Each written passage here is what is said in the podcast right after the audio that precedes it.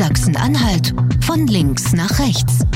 Der Politik-Podcast von Radio Brocken und der Mitteldeutschen Auch Zeitung. diese Woche schauen wir wieder von links nach rechts und die Bundesregierung, die plant eine neue Superbehörde zu installieren. Das Ganze heißt Cyberagentur soll eine Entwicklungsbehörde sein, die zum Beispiel für die Bundeswehr oder für die Polizei Technologien entwickelt, bessere Verschlüsselungsalgorithmen und äh, viele neue Technologiestandards. Warum das für Sachsen-Anhalt interessant ist? Naja, das Ganze kommt nach Halle, genau genommen auf den Ribbeckplatz und bleibt aber da nicht lang. Warum das so ist, das klären wir hier im Podcast Sachsen-Anhalt von links nach rechts. Und wir schauen in die EU.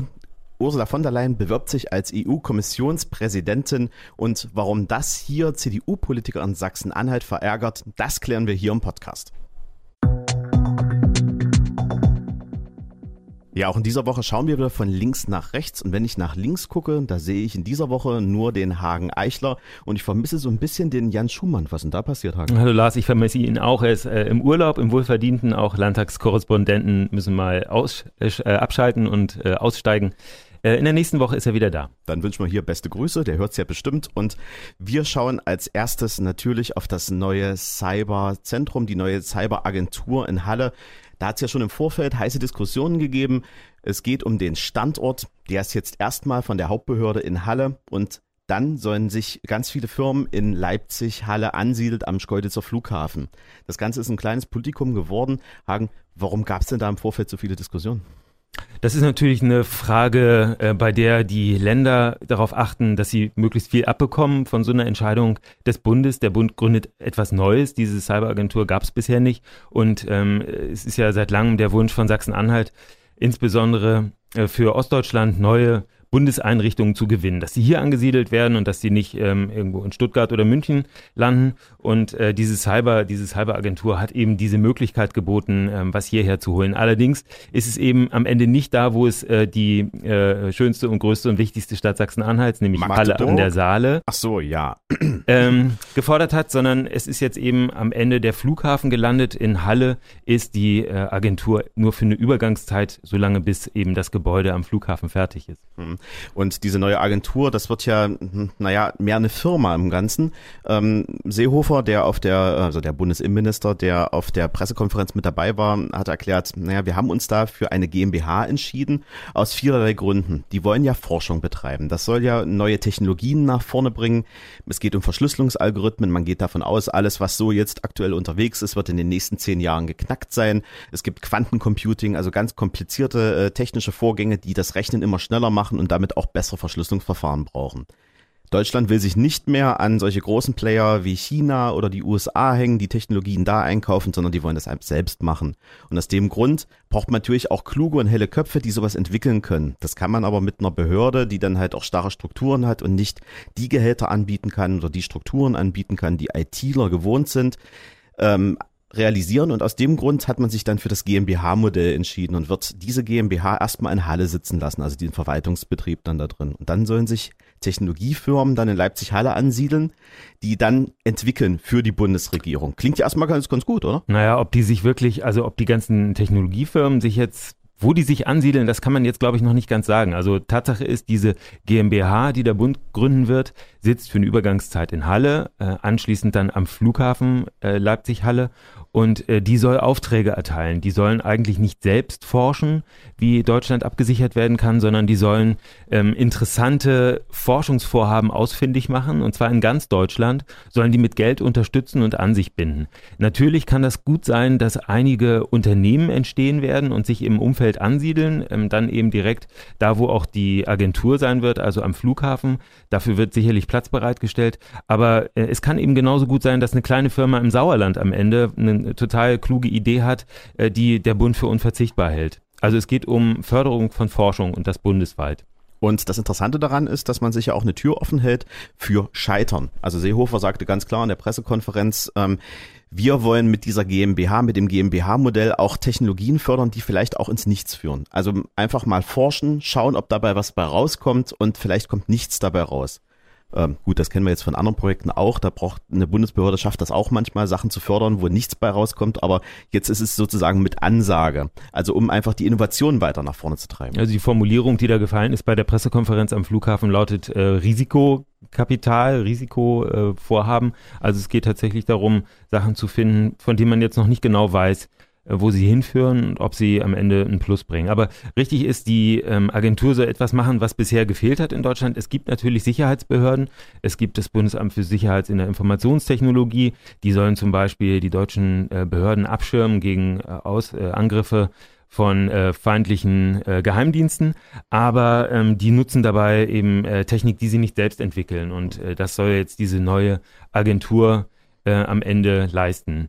Geht ja auch ein bisschen um Techniken, die jetzt äh, gerade erst im Kommen sind, also 5G, 5G-Techniken. Ähm, da gab es ja diese Riesendiskussion um Huawei, also diesen chinesischen Großhersteller von äh, Technologieanlagen. Ich glaube, im Deutschen sagt man Huawei. Ähm, Klang aber authentisch äh, chinesisch. Und ähm, da hat man natürlich Angst, dass der Chinese immer mithört, wenn so eine tolle neue Telefonanlage überall installiert wird, wenn dann auch sensible Daten darüber gehen, weil da geht's ja dann wirklich um Austausch äh, von, von Firmendaten, von äh, Cloud-Diensten und, und, und und vor allen Dingen überall. Und da möchte man natürlich keine chinesische Technik, die vielleicht mit einem Firmware-Update dann schnell zum Schnüffeln verwendet wird. Sowas soll dann auch in Deutschland entwickelt und dann auch äh, hergestellt werden. Das ist so absolut notwendig. Äh, allerdings ist die Finanzierung noch gar nicht ganz sicher. Das ist der Schwachpunkt an der ganzen Geschichte. Die äh, neue Agentur wird von zwei Bundesministerien finanziert, die beide davon profitieren sollen. Das ist das Bundesministerium der Verteidigung und das des Inneren. Also das bisherige Ressort von der Leyen und äh, das von Horst Seehofer. Der eine Teil der Finanzierung ist gesichert, den hat der Bundestag schon freigegeben, nämlich der aus dem Verteidigungsressort. Äh, der andere Teil ist noch offen und wird auch jetzt im Sommer nicht mehr beschlossen werden. Und das ähm, lässt schon so ein bisschen Sorge aufkommen, wie denn äh, das Ganze geplant ist. Also wenn, wenn noch nicht mal das Geld bereitsteht, ähm, ist das natürlich kein gutes Zeichen für den Staat. Ja, ich kann auch nur sagen, ähm, wir waren ja auf der Pressekonferenz in Leipzig mit dabei. Das wirkte alles noch ein bisschen unausgegoren. Also als ob da noch nicht so richtig die großen Konzepte dahinter stehen, sondern es ist mehr so die Geschichte, dass äh, man jetzt erstmal sagt, okay, Zukunft, Zukunft, Zukunft, wir müssen entwickeln, wir wollen forschen, wir wollen äh, Marktführer sein, wir wollen nach vorne springen, aber was da genau passieren soll, keine Ahnung. Wo die sich genau ansiedeln sollen, ist auch noch nicht so richtig raus. Man weiß, am Flughafen Leipzig-Halle gibt es da Grundstücke, aber wo genau, konnte uns an dieser Pressekonferenz auch noch niemand sagen. Ja, wo wobei man natürlich weiß, die Grundstücke, die zur Verfügung stehen für sowas, die sind auf dem sächsischen Teil des Flughafens. Mhm. Also der Flughafen liegt ja in Schkeuditz im äh, Landkreis Nordsachsen. Ähm, das ist schon eine wichtige Frage eben auch für Sachsen-Anhalt, äh, wer am Ende davon profitiert. Dass die ganze Geschichte jetzt übergangsweise erstmal in Halle residieren wird, ist natürlich ein, äh, ein Glück für die Stadt Halle allerdings ein vorübergehendes. Die Hoffnung ist, dass jetzt ähm, Leute, die bundesweit gesucht werden und die äh, hochspezialisierte Experten sind, sich dann auch in Halle ansiedeln und dann künftig möglicherweise, wenn dann das endgültige Gebäude fertig ist, zum Flughafen pendeln. Ähm, andersrum äh, ja, wer später erst kommt und dann ähm, einen Job findet am Flughafen, da ist nicht sicher, ob die Leute dann in Halle wohnen und in Halle ins äh, Theater gehen oder in Halle ihre Kinder in die Kita schicken. Und auf all das hatte natürlich der Oberbürgermeister von Halle äh, schwer gehofft. Es ist äh, tatsächlich eine Enttäuschung für Halle. Es ist zwar übergangsweise erstmal äh, Domizil dort, aber eben nicht dauerhaft. Und äh, das hatten sich eben einige ganz anders vorgestellt. Wird das ein neues Technologiezentrum, das trotzdem für die ganze Region ziehen kann? Oder wird das ähnlich? Wir haben ja dieses, diese, diese Technologieparks, haben ja in Sachsen-Anhalt immer auch schon eine gewisse Tradition und nicht immer eine gute. Ich gucke immer mal nach Bitterfeld-Wolfen, Q-Cells und was da alles so passiert ist. Ähm, kann das halt nur eine kleine Blase sein, die ein paar Jahre hält und dann wieder verschwindet? Oder ist das was Nachhaltiges? Tja, schwer zu sagen. Also äh, gern wird der Vergleich gezogen zu Israel, wo der Staat äh, so eine Grundsatzentscheidung getroffen hat und ähm, einige Sicherheitsbehörden und Sicherheitsfirmen gezielt ähm, in der Wüste angesiedelt hat, in Beersheba und äh, eben nicht in Tel Aviv oder gar Jerusalem, was da jetzt äh, ohnehin unpassend wäre. Und äh, da haben sich tatsächlich sehr viele Unternehmen angesiedelt. Das ist ein, eine, ein, ein Kraftzentrum geworden in der IT-Branche. Äh, auf sowas hoffen natürlich auch die beiden Ministerpräsidenten Kretschmer und Haseloff. Ähm, aber es ist Zukunftsmusik. Ich habe unseren Ministerpräsidenten Rainer Haselhoff einmal gefragt, warum das eigentlich hier für Sachsen-Anhalt so ein Gewinn ist. Wir sind äh, zu der Entscheidung gekommen, dass wir äh, die ursprüngliche Planung nicht mittragen, dass das Ganze nach München geht. Und um mit München äh, sozusagen auch entsprechend in Konkurrenz treten zu können, äh, war Michael Kretschmer und mir klar, äh, dass wir die Metropolhalle Leipzig ins Spiel bringen müssen. Und zwar mit ihrer eigenen Infrastruktur, die wir seit vielen, vielen Jahrzehnten gemeinsam tragen. Und äh, der Start äh, für dieses gesamte Unterfangen, dass das Einzige, was sozusagen lokalisiert feststeht, ist Halle am Ribbeckplatz. Äh, dort wird die Behörde reingepflanzt und in den nächsten Jahren arbeiten. Ja, man merkt daran, da schwingt die Hoffnung des Ministerpräsidenten mit, ähm, dass möglicherweise das letzte Wort über den endgültigen Standort ja noch gar nicht gesprochen ist. Also, dass es erstmal in Halle losgeht und naja, wer weiß, ob denn das Gebäude fertig wird und wie sich das Ganze entwickelt. Er lässt das offen. Allerdings ähm, ist der erste Satz in diesem, äh, in, in diesem äh, Papier, was äh, die beiden Bundesminister und die beiden Ministerpräsidenten unterzeichnet haben, eben eindeutig. In dem Papier steht, wir haben beschlossen, das heißt die vier Partner, eben auch Sachsen-Anhalt, wir haben beschlossen, dass diese Cyberagentur an den Flughafen Leipzig-Halle hingeht. Also das Ganze in, äh, in Halle, die, äh, die, die, die Übergangs, das Übergangsquartier ist nur zeitweise. Und ähm, ja, aber diese Hoffnung, dass irgendwie für Halle mehr rausspringt, ist eben doch noch da. Man merkt das an den Stellungnahmen, zum Beispiel des Oberbürgermeisters von Halle, der von der, der geradezu euphorisch jubelt, dass es nach Halle kommt, ohne ein Wort darüber zu verlieren, dass eben der Beschluss lautet, Leipzig, ähm, Halle Flughafen. Ähm, und man merkt, wie umstritten das Ganze war, ähm, allein schon an der Tatsache, wo die Pressekonferenz stattgefunden hat. Also noch wenige Tage vor der Pressekonferenz in dieser Woche ähm, ist das Bundesministerium der Verteidigung davon ausgegangen, dass man das Ganze in Leipzig macht. Und erst in letzter Minute wurde dann eben doch der Flughafen durchgesetzt. Also es ist ähm, es sind verschiedene Interessen im Spiel bei der ganzen Sache und dass äh, Sachsen-Anhalt jetzt den Hauptgewinn gezogen hat, kann man so nicht sagen. Es ist ein klassischer Kompromiss. Ähm, es ist eben weder Leipzig geworden noch Halle endgültig, sondern es ist was dazwischen geworden und das heißt äh, Schkeuditz. Jetzt schauen wir für uns ein bisschen untypisch in die Europäische Union. Es gibt da seit dieser Woche einen neuen Mitspieler, der sich um die äh, Position des EU-Kommissionspräsidenten bewirbt. Das ist Ursula von der Leyen, eigentlich Verteidigungsministerin bei uns. Und eigentlich gab es da auch ganz andere Kandidaten, die weiter vorn standen. Ähm, Hagen, wenn wir uns angucken, welche Diskussion da geführt wird und wie das wieder in den Hinterzimmern entschieden wird, ähm, ist das nicht eigentlich schon wieder für die Wähler ärgerlich, dass man überhaupt zur Wahlurne gegangen ist? Tja, dass Ursula von der Leyen jetzt als Kommissionspräsidentin, ähm, als Kandidatin dasteht, war absolut äh, überraschend in dieser Woche. Das muss man sagen.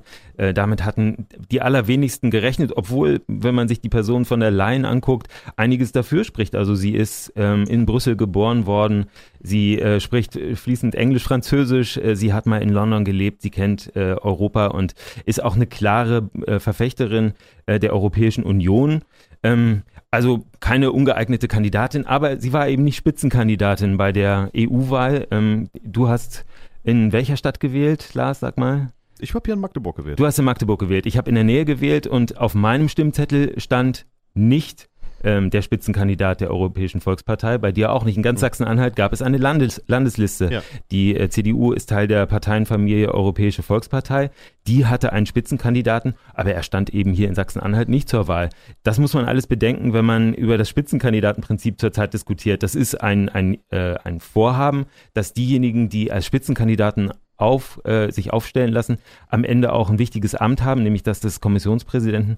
Aber es ist eben noch nicht Praxis. Hm. Aber es wurde ja trotzdem mit Manfred Weber, um den Namen jetzt auch mal ins Rennen zu bringen, ähm, wurde ja groß gewählt, es gab äh, groß plakatiert, es gab vor allen Dingen Wahlkampfveranstaltungen auch in Halle, wo er als Hauptredner äh, seine Positionen dargestellt hat und warum er dann der EU-Kommissionspräsident werden soll und werden will. Und jetzt plötzlich verpufft das Ganze. Ich habe mich diese Woche auch mit dem äh, Europaabgeordneten Sven Schulze unterhalten und ähm, der ist zum Beispiel gar nicht glücklich mit dem, was jetzt äh, da passiert mit Ursula von der Leyen. Zunächst einmal muss ich sagen, dass auch ich als Abgeordneter ähm, sehr enttäuscht bin über das, was jetzt hier äh, speziell in Brüssel passiert ist. Es ist ähm, im Rat äh, so, dass der Rat einen Vorschlag machen muss an das Europäische Parlament, wer die entsprechenden Positionen zu zukünftig begleiten soll.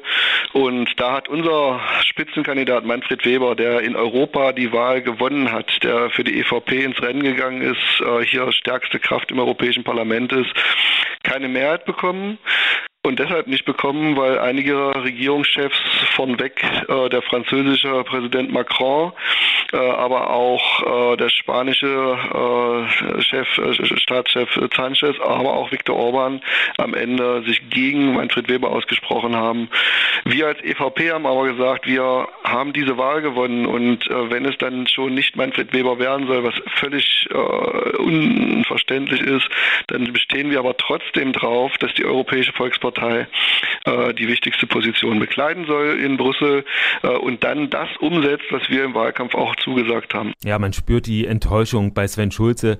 Er ist äh, der Spitzenkandidat gewesen hier in Sachsen-Anhalt für das Europaparlament und er ist tatsächlich ähm, unzählige Male in Sachsen-Anhalt aufgetreten und hat immer für Manfred Weber geworben. Weber ist äh, von der CSU, er, äh, Schulze ist von der CDU. Die beiden kennen sich, die haben im gleichen Hotel in Straßburg übernachtet, äh, kennen sich vom Frühstückstisch und ähm, haben wohl einen Draht zueinander und äh, da gibt es offenbar eine gewisse persönliche Loyalität und natürlich ist das enttäuschend für einen ähm, Sachsen-Anhalter Spitzenkandidaten, wenn er die ganze Zeit sagt, Weber, das ist unser Mann, der wird der Kommissionspräsident und wenn ihr mich wählt, Sven Schulze, dann kriegt ihr den. Wenn er jetzt feststellen muss, äh, Weber kommt doch nicht weil eben ähm, der Europäische Rat ihn, äh, ihn da nicht haben will an dieser Position. Es ist also, ja, es ist eine, eine verständliche Enttäuschung.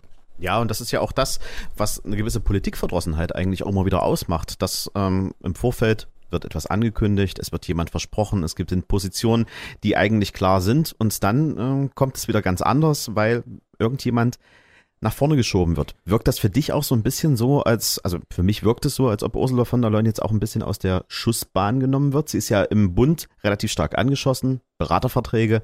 Ähm, die Bundeswehr ist momentan in dem desolatesten Zustand seit Jahrzehnten. Na klar ist das nicht komplett ihre Schuld, aber äh, sie hat es jetzt aktuell zu verantworten.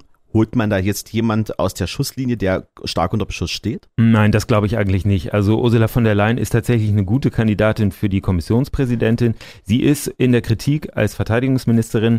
Allerdings, wer ist das nicht? Wer dieses Amt je äh, inne hat Ärger gehabt mit, äh, mit, mit dem ganzen Apparat der Bundeswehr, mit äh, Skandalen, mit Beschaffungsproblemen, mit ähm, dem Problem, äh, die, die, die Waffen auf dem neuesten Stand zu halten. Ähm, das ist unfassbar bürokratisch bei der Bundeswehr Bundeswehr und in den ganzen Behörden, die äh, dem Verteidigungsministerium nachgeordnet sind. Und ähm, wer da mit einer strahlenden, äh, strahlend weißen Weste rausgeht aus diesem Amt, der ist noch nicht geboren. Ähm, Aber auf der anderen Seite mal ganz ehrlich, es muss ja trotzdem jemanden geben, der das mal hinkriegt. Und äh, immer zu sagen, naja, ähm, das ist jetzt äh, das Ministerium, was das große Problem vor sich her schiebt. Es ist ja auch immer der Hausherr, der da Entscheidungen trifft. Das gleiche haben wir ja in Sachsen-Anhalt beim Finanzministerium gehabt, wo wir gesagt haben, naja, es ist die Schuld von André Schröder. Naja, das ist halt auch die Schuld der Hausleitung insgesamt, aber es war auch der Minister. Ja, natürlich trägt sie die politische Verantwortung für all das. Ähm, sie hat Staatssekretäre, sie hat ein Heer von Beratern, die solche Probleme eigentlich rechtzeitig ähm, ausmachen müssten und, und beseitigen müssten. Das ist ihr in vielen Punkten nicht gelungen. Die äh, Sanierung der Gorch Fock ist eine Katastrophe, mhm. ähm, viele andere Waffensysteme ebenfalls. Ähm, aber ich glaube nicht, dass sie jetzt tatsächlich deshalb nach Brüssel ähm, vorgeschlagen wird, um sie aus der deutschen Innenpolitik rauszuhalten, um sie aus der Schusslinie zu nehmen, wie du vermutet hast. Das würde ich nicht sagen. Sie ist tatsächlich eine gute Kandidatin für das Amt, einfach durch ihre Befähigung. Ähm, aber sie ist eben nicht die Spitzenkandidatin. Du hast es angesprochen. Ja, mit den Versprechungen, ähm, du hast es angesprochen, ähm, ist das nicht unredlich, wenn man dem Wähler sagt, ihr kriegt einen Spitzenkandidaten, der am Ende Kommissionspräsident wird. Eigentlich war dieses Versprechen schon nicht redlich. Denn dieses Versprechen konnte so eigentlich keiner machen. Es gibt diese Verabredung der, ähm, ja, äh, der großen Parteienfamilien, dass es Spitzenkandidaten geben soll und dass die anschließend auch äh, eine Funktion bekommen. Aber rechtlich abgesichert ist das Ganze eben nicht. In den europäischen Verträgen steht eindeutig, es ist der Europäische Rat, also es sind die Staats- und Regierungschefs, die einen Vorschlag machen und dann anschließend ist es das Europaparlament, was den Kommissionspräsidenten wählt. Und wenn man den äh, Regierungschefs eben das Recht einräumt, wenn das eben die, die Lage des Rechts ist, dass die einen Vorschlag machen, dann müssen die irgendwann auch handeln, wenn das Europaparlament keine Mehrheit hat. Und das war ja der Fall. Es ist ja so, dass äh, Weber ähm, eben auch im Europaparlament keine Mehrheit hatte. Er ist zwar der Kandidat, der ähm, in, mit seiner Fraktion die stärkste Fraktion anführt, aber er hat eben nicht die absolute Mehrheit. Das wäre das gleiche wie in einem deutschen Bundesland. Nehmen wir mal Baden-Württemberg. Ähm, da ist auch die CDU stärkste Fraktion geworden, hat den Spitzenkandidaten, der natürlich Ministerpräsidenten werden wollte und trotzdem führen die Grünen jetzt eben ähm, die Regierung. Das führt jetzt aber dazu, dass Ursula von der Leyen jetzt die nächsten zwei Wochen eine riesen Ochsentour vor sich hat, sich erstmal zu bewerben.